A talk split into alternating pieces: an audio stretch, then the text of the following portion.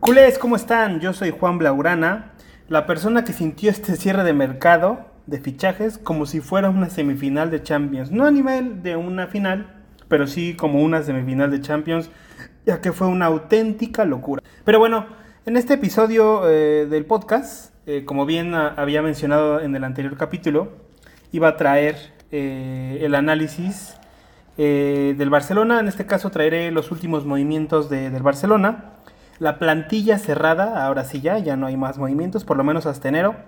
Las dorsales, muy importante aquí. El dinero que se ahorró el Fútbol Club Barcelona ahora con todas estas ventas y rebajas salariales. Y sí, como ustedes lo pidieron, bueno, no lo pidieron, pero yo lo quiero traer. El plan que tiene la porta para 2022. Todo esto y mucho más en este episodio de Desmarque Culé. ¡Arrancamos!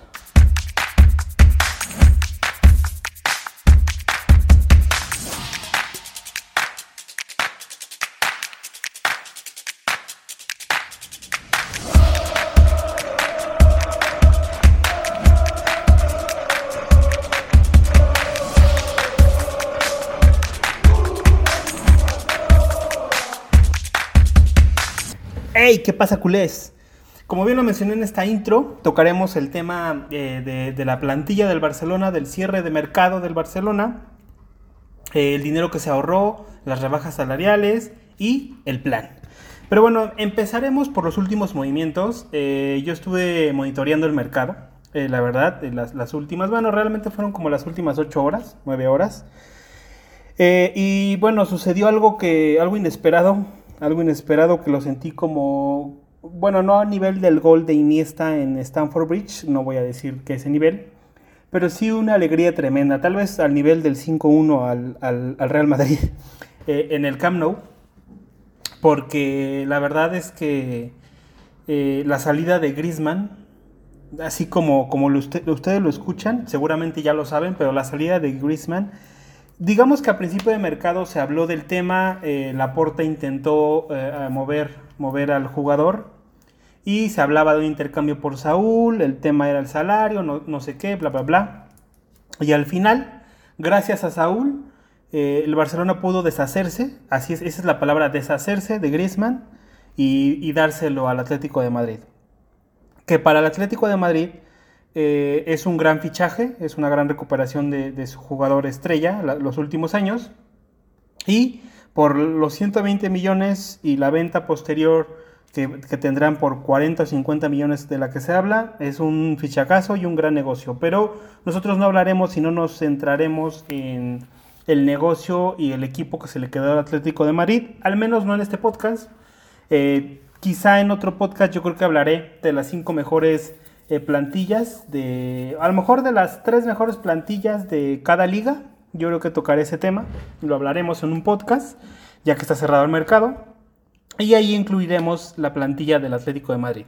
Pero bueno, en este, en este momento lo que quiero tocar es la salida de Griezmann, una salida que era inesperada pero necesaria para el Barcelona por dos grandes razones. Una, su sueldo, que es, es eh, era bastante grande. Eh, creo que se hablaba de 40 millones eh, netos, entre 30 y 40 millones netos eh, al año. Es un dineral, o bueno, no sé si eran netos o brutos, no estoy muy seguro, pero 40 millones de euros. era el que más cobraba ya con la salida de Messi. Y más allá de lo que cobraba, el problema es que lo logramos ver durante dos años y estos primeros partidos de la temporada, es que no encaja. No encaja y no iba a encajar. Es un jugador que no, es, eh, no va de acuerdo a nuestro estilo. Es un jugador acostumbrado a tener un 9 fijo, es un jugador eh, acostumbrado a transiciones cortas, es un jugador acostumbrado a dirigir contragolpes, no es un jugador eh, que pueda desbordar, que se pueda llevar a uno o dos jugadores, que sepa jugar en corto, que sepa, sepa jugar el juego de posición y con este sueldo y como está la economía del club, era un jugador que tenía que salir. Yo la verdad es que ya como se había cerrado la posibilidad y acostumbrado a, los fichajes de la porta, digo, perdón, de Bartomeu, pues pensé que ya no se iba a hacer, ¿no? Y que, que él iba a estar sangrando al club con su sueldo, Griezmann, y bueno, con su rendimiento, ¿no? Eh, y, digo, sin, sin, ningún tema eh, hacia Griezmann, ya que es un gran jugador, es campeón del mundo y fue gran jugador cuando estuvo en el Atlético de Madrid y en Francia, pero estos dos equipos no son, ni juegan como el Barcelona. Entonces, creo que esto le afectó y creo que era necesario que su salida, obviamente. Lo lamento mucho, siempre hacía equipo con el club, eh, siempre hacía equipo con los compañeros, iba a ver las otras disciplinas, pero era un movimiento que se tenía que hacer. Él nunca tuvo que haber llegado, pero bueno, eh, lo, bueno de Laporta es que lo pudo corregir, lo pudo sacar del club y, la operación eh, fue como una carambola, ¿no? Como, o como tirar los bolos en el boliche. Fue algo, algo muy rebuscado. ¿Por qué? Porque el Atlético de Madrid eh, vendió a, Saúl, precisamente del que se hablaba el intercambio con Griezmann al principio del verano, eh, vendió a Saúl al Chelsea y a raíz de eso, bueno, obviamente el Atlético de Madrid aligeraba su masa salarial y se permitía el fichaje de Griezmann. Ahora, el fichaje de Griezmann, eh, ¿qué iba a suceder? Bueno, se, va cedido un año y, con una, con una compra, obligatoria eh, por parte del Atlético de Madrid. Se están hablando de 40 nada más o de 40 y 10. No estamos muy seguros si son 40 o 50 millones que tendrá que pagar, no estoy muy seguro si en 2022 o 2023, porque creo que el Atlético de Madrid puede extender la sesión a dos años y yo creo que pagarlo a dos años. Y bueno, por esto el Barcelona recibirá esos 40 millones, ya sea en un año o en dos. Posterior a esta operación, el Barcelona lo que hizo fue fichar a Luke de Jong del Sevilla, eh, cedido, y eh, por lo que se lee en la prensa, no estoy, toda esta información no lo podemos asegurar, no estamos dentro del club, pero según esto, bueno, viene cedido y no paga el, Barcelona el total del sueldo del jugador, una parte la paga el Sevilla.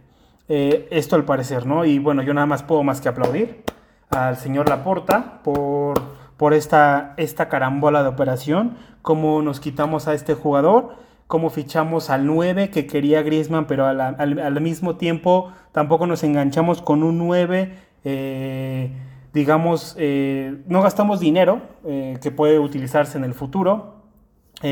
si se va Kuman, como es una sesión, puedes regresarle a Luke de John al Sevilla y no hay ningún problema. Y bueno, cobres una plaza, un perfil de jugador que no se tiene, es un jugador que viene a ser equipo, que no es lo mismo como Griezmann, que es una estrella, que quiere minutos y que si no, bueno, se te echa encima la prensa, ¿no?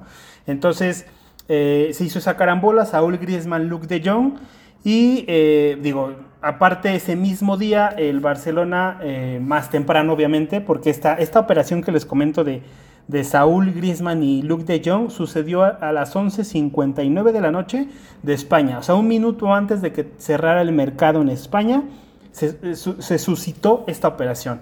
Así que bueno, eh, digamos que eh, de esas veces como en el béisbol, ¿no? Que vas tocando apenas y llegas corriendo a la base, ¿no? O sea, fue increíble. Pero horas antes de estas operaciones, el Barça realizó dos ventas eh, que ya, bueno, está, bueno, una de las ventas realmente también fue muy sorpresivo. Eh, la otra ya se estuvo hablando de Ilax Moriba.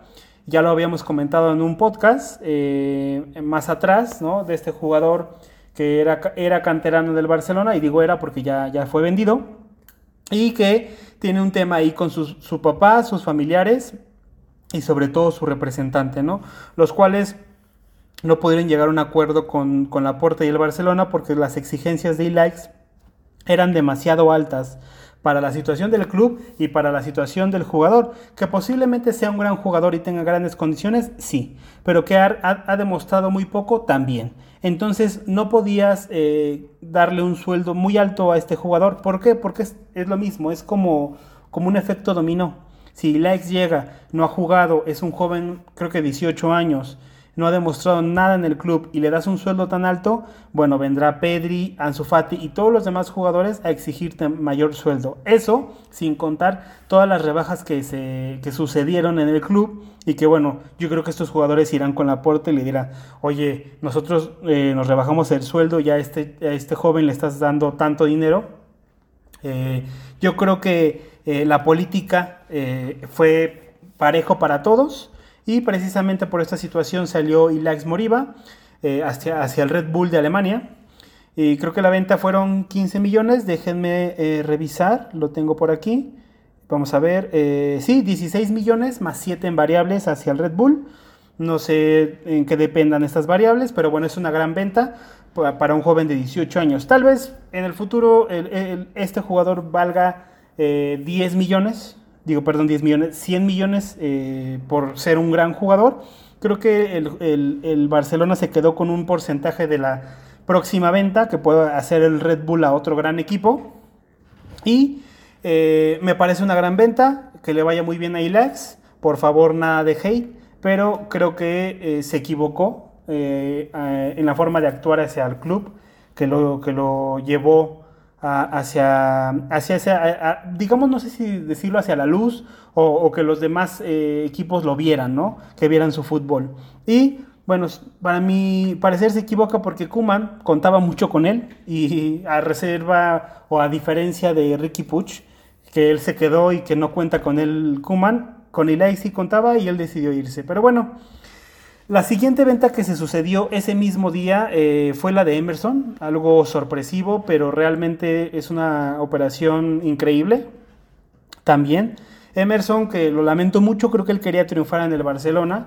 Eh, él venía muy ilusionado, pero, pero bueno, eh, el jugador tenía pues digamos que cierto caché para ser vendido. El, Spurs ofreció una, cantidad por él, creo que son 20 millones más 5 en variables, y el Barcelona aceptó. Convenció al jugador y aceptó. Entonces prácticamente Emerson solo jugó un partido, dos partidos, no estoy muy seguro, y, y se fue del club, ¿no? Creo que costó 9 millones y lo vendiste en 25 en el mismo mercado. Además, creo que esta venta era necesaria porque en el lateral derecho tienes a, a Dest, tenías a Sergi Roberto y a Emerson. O sea, tienes ahí eh, posiblemente tres laterales derechos. Y creo que eso eh, está mal, ¿no? O sea, porque los jugadores podían chocar, ¿no? O sea, podían chocar. Y, por ejemplo, en este caso, Sergi Roberto, como pues, eran tres laterales, pues lo ponía por su jerarquía en el medio, en el campo y le quita eh, minutos a jugadores de la media cancha. Entonces, al quitar este lateral, posiblemente Sergi Roberto algunos, algunos partidos pueda jugar en la media cancha y otros partidos pueda jugar de lateral y así otros jugadores puedan entrar en la media cancha. O sea, una hermosura la operación, sobre todo por la situación del equipo y por la premura, ¿no? Que fuera el último día de, del mercado de fichajes. Estas fueron las últimas operaciones del club y bueno, ya la plantilla cerrada del Barcelona, aquí tengo... Eh, tenemos del primer equipo, voy a, voy a decir la del primer equipo, sería eh, Ter Stegen, Dest, Piqué, Araujo, Sergio Busquets, Ricky Puch, eh, Dembélé, Pjanic, Memphis Depay, Ansu Fati, Demir, Bradway, Neto, Coutinho, Lenglet, Pedri, Luke de Jong, Jordi Alba, Kun Agüero, Sergi Roberto, Frenkie de Jong, Oscar Mingueza, Umtiti y no estoy muy seguro, Eric García. Ah, y perdónenme, tengo aquí a, Iñaki Peña. Iñaki Peña fue el último. que lo estaba viendo aquí en la computadora y se me movió un poquito, no alcanzaba este, entrar todos. Pero bueno, perfecto. Esta es la plantilla cerrada del Barcelona. Eh, es, eh, no es una, creo que es una plantilla muy competitiva, eh, no completa, a mi parecer faltarían muchas cosas y cambios, sobre todo el director técnico, pero bueno, no se puede hacer más esta temporada. Eh, creo que eh, es una temporada totalmente de, ya ahora sí empieza una nueva era para el Barcelona y creo que es una plantilla, para mí es una plantilla para competir por los tres títulos y para ganar la liga. Así tal claro lo voy a decir. El problema para mí puede ser eh, tanto la cuestión técnica, y la gestión de minutos de Kuman. Pero bueno, ya lo hablaremos más en otro capítulo sobre esta situación. Ahora, eh, quiero, quiero hacer énfasis en las dorsales porque salieron el, día de hoy, bueno, hace, hace varias horas. Y bueno, las dorsales como quedaron eh, serían Ter Stegen con el número 1, Dest con el número 2, Piqué con el número 3, ahí esas no se han movido, eh, Ronald Araujo el número 4, eh, Sergio Busquets el 5, Ricky Puch el 6. Eh, hasta ahí no se, no se había movido como inicio de temporada. Y aquí viene el primer cambio. Con la salida de Griezmann le das el 7 a Ousmane Dembélé. Y esto quiero hacer énfasis en esta situación porque es un mensaje muy claro. Al parecer Joan Laporta quiere renovar a Dembélé y bueno, al darle este número, el número 7, eh, le das un mensaje claro de que el club cree en ti y quiere apostar por ti y bueno, esto es como un impulso para el jugador, ¿no? Obviamente en el fútbol existe esto de, las dorsales, ¿no? De, no es lo mismo tener el 35 que tener el 7, ¿no? O, el 10, o el 8, o el 9, ¿no? Eh, digamos que te sientes más eh, importante dentro del mismo equipo tener un número eh, más pequeño, ¿no? En este caso, el 7 de Griezmann pasa a Dembélé, Pjanic se queda con el 8, yo espero que Pjanic logre salir, no sé si hablaban de que podía salir a Rusia en, estas, en estos días, si no sucede que salga en enero, por favor, eh, después de esto viene el 9 de Memphis Depay. Ese, bueno, se queda así porque incluso ya hasta jugó con su número, ¿no? Y aquí viene eh, la segunda gran sorpresa eh, y bueno, me da muchísimo gusto.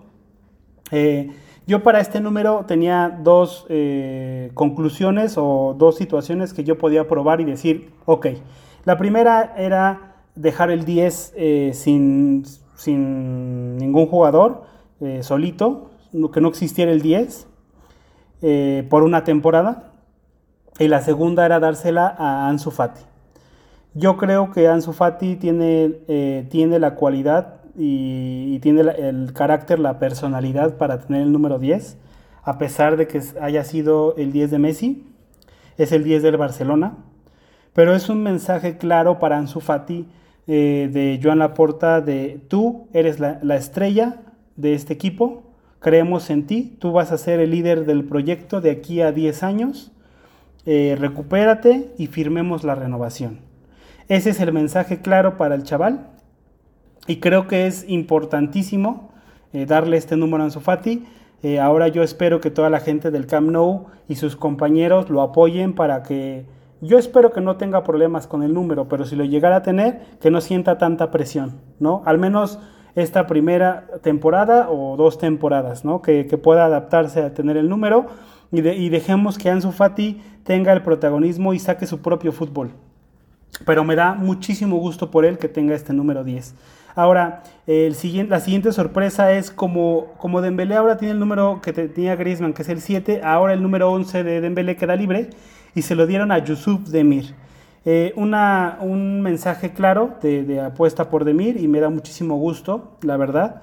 Eh, ya lo vimos en el, en el, Gamper contra la Juventus, fue el mejor jugador, tiene muchas cualidades. De hecho, Piqué ha dicho que la conducción del balón se parece a Messi cuando era joven. Y entonces, eh, al darle el 11 también, ¿no? Es, un mensaje claro de creemos en ti, por favor, darlo todo. Creo que es un mensaje claro con las dorsales de creemos en ti, ¿no? Esa confianza que le da el club al, jugador. Después, bueno, eh, Bradway se queda con el 12, Neto el 13, Coutinho mantiene el 14. De Coutinho, la verdad es que espero que ahora sin Messi, sin Suárez, sin, este, sin Griezmann, logre tener el protagonismo que necesita. Creo que eh, Kuman cree en él y aunque sea que tenga una temporada digna, una temporada eh, normal, que pueda tener buenos números y se pueda vender, ¿no? Eso es lo mínimo que le pido a Coutinho. Después viene el 15 del Lenglet, el 16 de Pedri, eh, no sé, bueno, Pedri yo creo que pudo haber merecido otra, otra dorsal, pero bueno, si él quiso el 16, adelante. Aquí viene el número 17 de Luke de Jong, eh, ahora él va a tener el 17. Jordi Alba el 18, el Kun Agüero se queda con el 19, Sergi Roberto el 20, Frenkie de Jong 21, su clásico 21. Eh, Oscar Mingueza con el 22. Umtiti 23. Eric García 24. Y el último jugador es Iñaki Peña con el 26. Aquí nos saltamos, no hay 25. y bueno, eso fue todo. No sé si aquí, bueno, lo único que quiero mencionar es que Collado iba a salir cedido porque Kuman no lo quería en el equipo. La porta era inteligente y lo iba a dejar salir cedido por si eh, después ya no estaba Kuman. Pero creo que no se pudo, e, e, esa operación sí no se pudo hacer. No llegaron los papeles de su salida. Pero el problema es que al parecer no tiene ni número del primer equipo ni, de la, ni del filial. Entonces, veamos qué sucede en, eh, estos días eh, con este jugador. ojalá se quedara. Eh, o bueno, no sé si ojalá se quedara, porque va a estar Kuman. Entonces, ojalá pudiera salir nada más una sesión de un año y regrese el siguiente año, que seguramente no esté Kuman. Pero bueno, esas fueron las dorsales, los mensajes claros de, de, la directiva hacia los jugadores. Y la verdad es que me da mucha ilusión, la verdad. O sea, sin grandes fichajes, creo que volvemos a, a la esencia, creyendo y apostando en la cantera, como Ansu Fati eh, manteniendo a ciertos eh, pilares eh, veteranos en el club, como Piqué, como Jordi Alba, como Busquets, que ya después de la salida de Messi y Suárez creo que son importantes porque estos jugadores no tienen tanto poder mediático como los mencionados anteriormente y pueden ayudar a crecer a estos, estos jóvenes, ¿no? Entonces, bueno, este, esta, este apoyo, más bien, sí, bueno, confianza que le da la, directiva a los jugadores, me parece eh, muy, muy importante. Y seguramente eh, eh, jugadores como, como Gaby, como Nico, tendrán el número del filial y tendrán muchos minutos al parecer con Kuman. Entonces también los podremos casi considerar jugadores del primer equipo. Pero bueno, ellos no están con dorsal del primer equipo, tendrán una dorsal más adelante del 26, no sé si bueno, el 25 lo puedan ocupar, 26 para adelante, y tendrán yo creo que muchos minutos también. Eh, después de esto me quiero pasar al siguiente punto. El siguiente punto, la, parte del dinero que ahorró el Barcelona en, esta, en este mercado. Y, en esta voy a, yo a considerar tanto las ventas como, bueno, algún aproximado en, reducción de masa salarial. Y eh, sí, bueno, reducción de masa salarial. Y con las salidas también hay una reducción completa de masa salarial. O sea, voy a hablar de los que se redujeron el salario, tanto como de las salidas. Y bueno, de, las salidas, eh, aquí hablamos de 50 millones, lo vamos a cerrar en 50 millones por Grisman. En 2022-2023, ¿no? No, no, estamos, no está muy seguro el, comunicado, pero bueno, son 50 millones. Después Trincao, que es un gran jugador y no sé realmente si, tenga eh, lugar en, este, en, el Barcelona. Posiblemente si Dembélé en esta temporada que ya puede ser eh, una gran estrella en el equipo no da, eh, o, si sale Coutinho puedas traer a, Trincao, y si no, son 29 millones que tiene que pagar los Wolves de Inglaterra por este jugador. Después, bueno, los 20 millones más 5 en variables de Emerson. Creo que ahí no sé si le toque 5 o 6 millones al Betis, porque tenía ahí un porcentaje. Eh, y likes con la venta que ya mencionamos, 16 más 7 en variables, Firpo 15 millones, Todibo 15.5 millones más 7 en variables, Aleñá 5 millones, Akieme 3.5 millones, Conrad 3 millones. Y Cucurella 1.8 millones. Ah, estas, son, estas fueron las ventas de, del Barcelona. También se habla de una rebaja de la masa salarial de 145 millones, eh, estos son números que, sacan eh, varios medios. ¿eh? Yo no es que tenga la información, simplemente la, comunico. se supone que la masa salarial del Barcelona está en 565 millones y bajó a 420. Entonces, bueno, es increíble esta rebaja. Y bueno, yo realmente lo, único que le podría reprochar a, la porta sería un Titi, Coutinho y, y Pjanic. Pero bueno, digamos que hizo, aligeró bastante la plantilla, eh, hizo ventas, redujo masa salarial. Realmente las cantidades de la reducción de Piqué y Jordi Alba y Busquets, que ya se, ya se confirmaron, no la sabemos, pero también hubo una rebaja de, salario. Se habla de una renovación con, con Dembélé, que también eh, renovará la baja. Igual Sergi Roberto. Entonces, realmente eh, eh, toda esta situación, bueno, en primera yo creo que es para sanear la economía del club y aplaudo a la porta y también aplaudo a la porta por, por eh, tener esos pantalones, digo, perdón por la expresión, pero es así, de que el último día de mercado tú te deshagas de, digamos, entre comillas, tu, mayor estrella y digamos estrella por, por cuánto cobraba Grisman Mientras que tu acérrimo rival de enfrente, el Real Madrid, estuvo a nada de fichar a Mbappé. O sea, Mbappé pudo haber llegado al Real Madrid y el Barcelona ese mismo día se iba a deshacer de Griezmann. Entonces, eh, pues se habla de un carácter de la porta increíble, ¿no? De aquí yo mando, de aquí estas decisiones se tienen que tomar, les guste a varios, a varios eh, o no les guste a muchos eh, seguidores del club, pero es lo necesario. Y yo aquí quiero hacer una analogía, lo que está sucediendo en el club es como cuando tú estás enfermo. Cuando tú estás enfermo, vas al médico y el médico te dice, mira, la situación es así. Tienes que tomarte estos medicamentos, tienes que poner estas inyecciones si te quieres curar. Y entonces, eh, todas estas, eh, el no firmar a Messi, el sacar a Griezmann, las ventas que se hicieron, las rebajas salariales que sucedieron y lo que venga más adelante, para mí son como esas inyecciones que requiere el, club para curarse eh, por toda esta situación que dejó la anterior junta directiva. El aporte dijo que podía sanear la situación en, unos dos años, uno o dos años, creo que lo mencionó en una rueda de prensa. Y al parecer sí, al parecer sí, sí puede ser así. Y bueno, eh, yo creo que lo que podemos hacer es apoyar a este equipo, no al entrenador realmente, pero bueno, no tenemos de otra. Pero eh, no sean tan duros con los jugadores, eh, porque hay mucho futuro aquí. yo creo que se, está armando la base para un, equipo de aquí a 10 años. Faltan piezas, sí, pero primero hay que sanear el club. Y aquí es donde quiero pasar al último punto, al que yo le llamo el plan de la porta. Esto es una idea mía, eh, lo, quiero reafirmar y mencionar. No, no tengo información de nada, eh, no tengo comunicación con la porta. Ojalá pudiera preguntarle miles de cosas, pero no la tengo. Simplemente es una corazonada mía, eh, una hipótesis que más allá de que sí saneaste las cuentas, que es el objetivo primordial, yo creo que también el siguiente objetivo es fichar a Haaland en 2022. Ese es el, el plan de la porta. Y, lo digo hoy, eh, que es primero de septiembre de 2021, el, el plan del aporte es, es, fichar a Haaland en 2022. ¿Cuántas posibilidades tendrá el Barcelona de ficharlo? No lo sé, no estoy muy seguro. Seguramente si, si eh, Mbappé llega al Real Madrid, Haaland querrá llegar al Barcelona, porque yo he visto varias entrevistas y Haaland siente pues digamos que no lo quiere decir directamente, pero siente como rival a Mbappé, ¿no? Y dudo mucho que quiera jugar junto a Mbappé. Eh, los dos quieren ser estrellas de un proyecto y eh, dudo mucho que quieran convivir eh, en, el mismo ecosistema, ¿no? Ya estamos viendo que Mbappé no le pareció que Messi llegara con Neymar, ¿no? Y quería salir, nada más que no lo dejó, no dejó el jeque que saliera del PSG.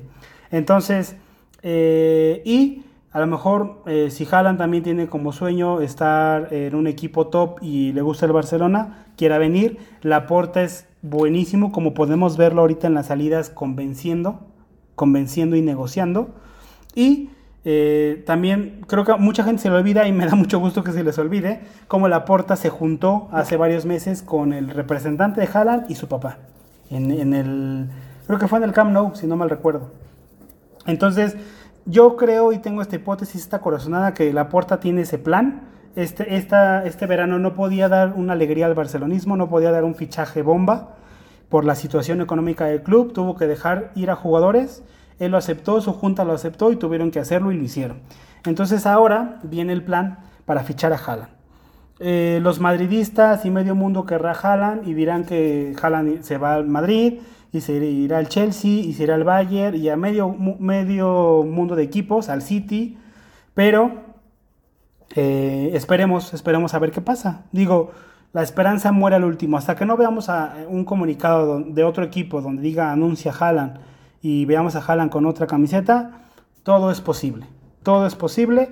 Eh, un sinfín de fichajes que ya estaban hechos por el Madrid terminaron jugando para el Barcelona. Así que eh, esperemos, esperemos un año, apoyemos al equipo. yo espero que también el plan de la puerta sea eh, despedir a Kuman a final de temporada. Eh, realmente lo espero. No creo, no creo que triunfe Kuman. No le deseo que triunfe porque si triunfa será, no, no será con nuestro estilo. Eh, ya lo hemos visto desde la temporada pasada y en esos partidos. Pero bueno, eso será en otro podcast. Aquí quería mencionar este cierre de mercado de plantilla del Barcelona y estos puntos. ¿Vale? Vendrán más podcasts eh, donde, como mencioné, analizaré las plantillas. Yo creo que los tres mejores equipos de cada liga, eh, sus movimientos, en este caso ya hablamos del Barcelona.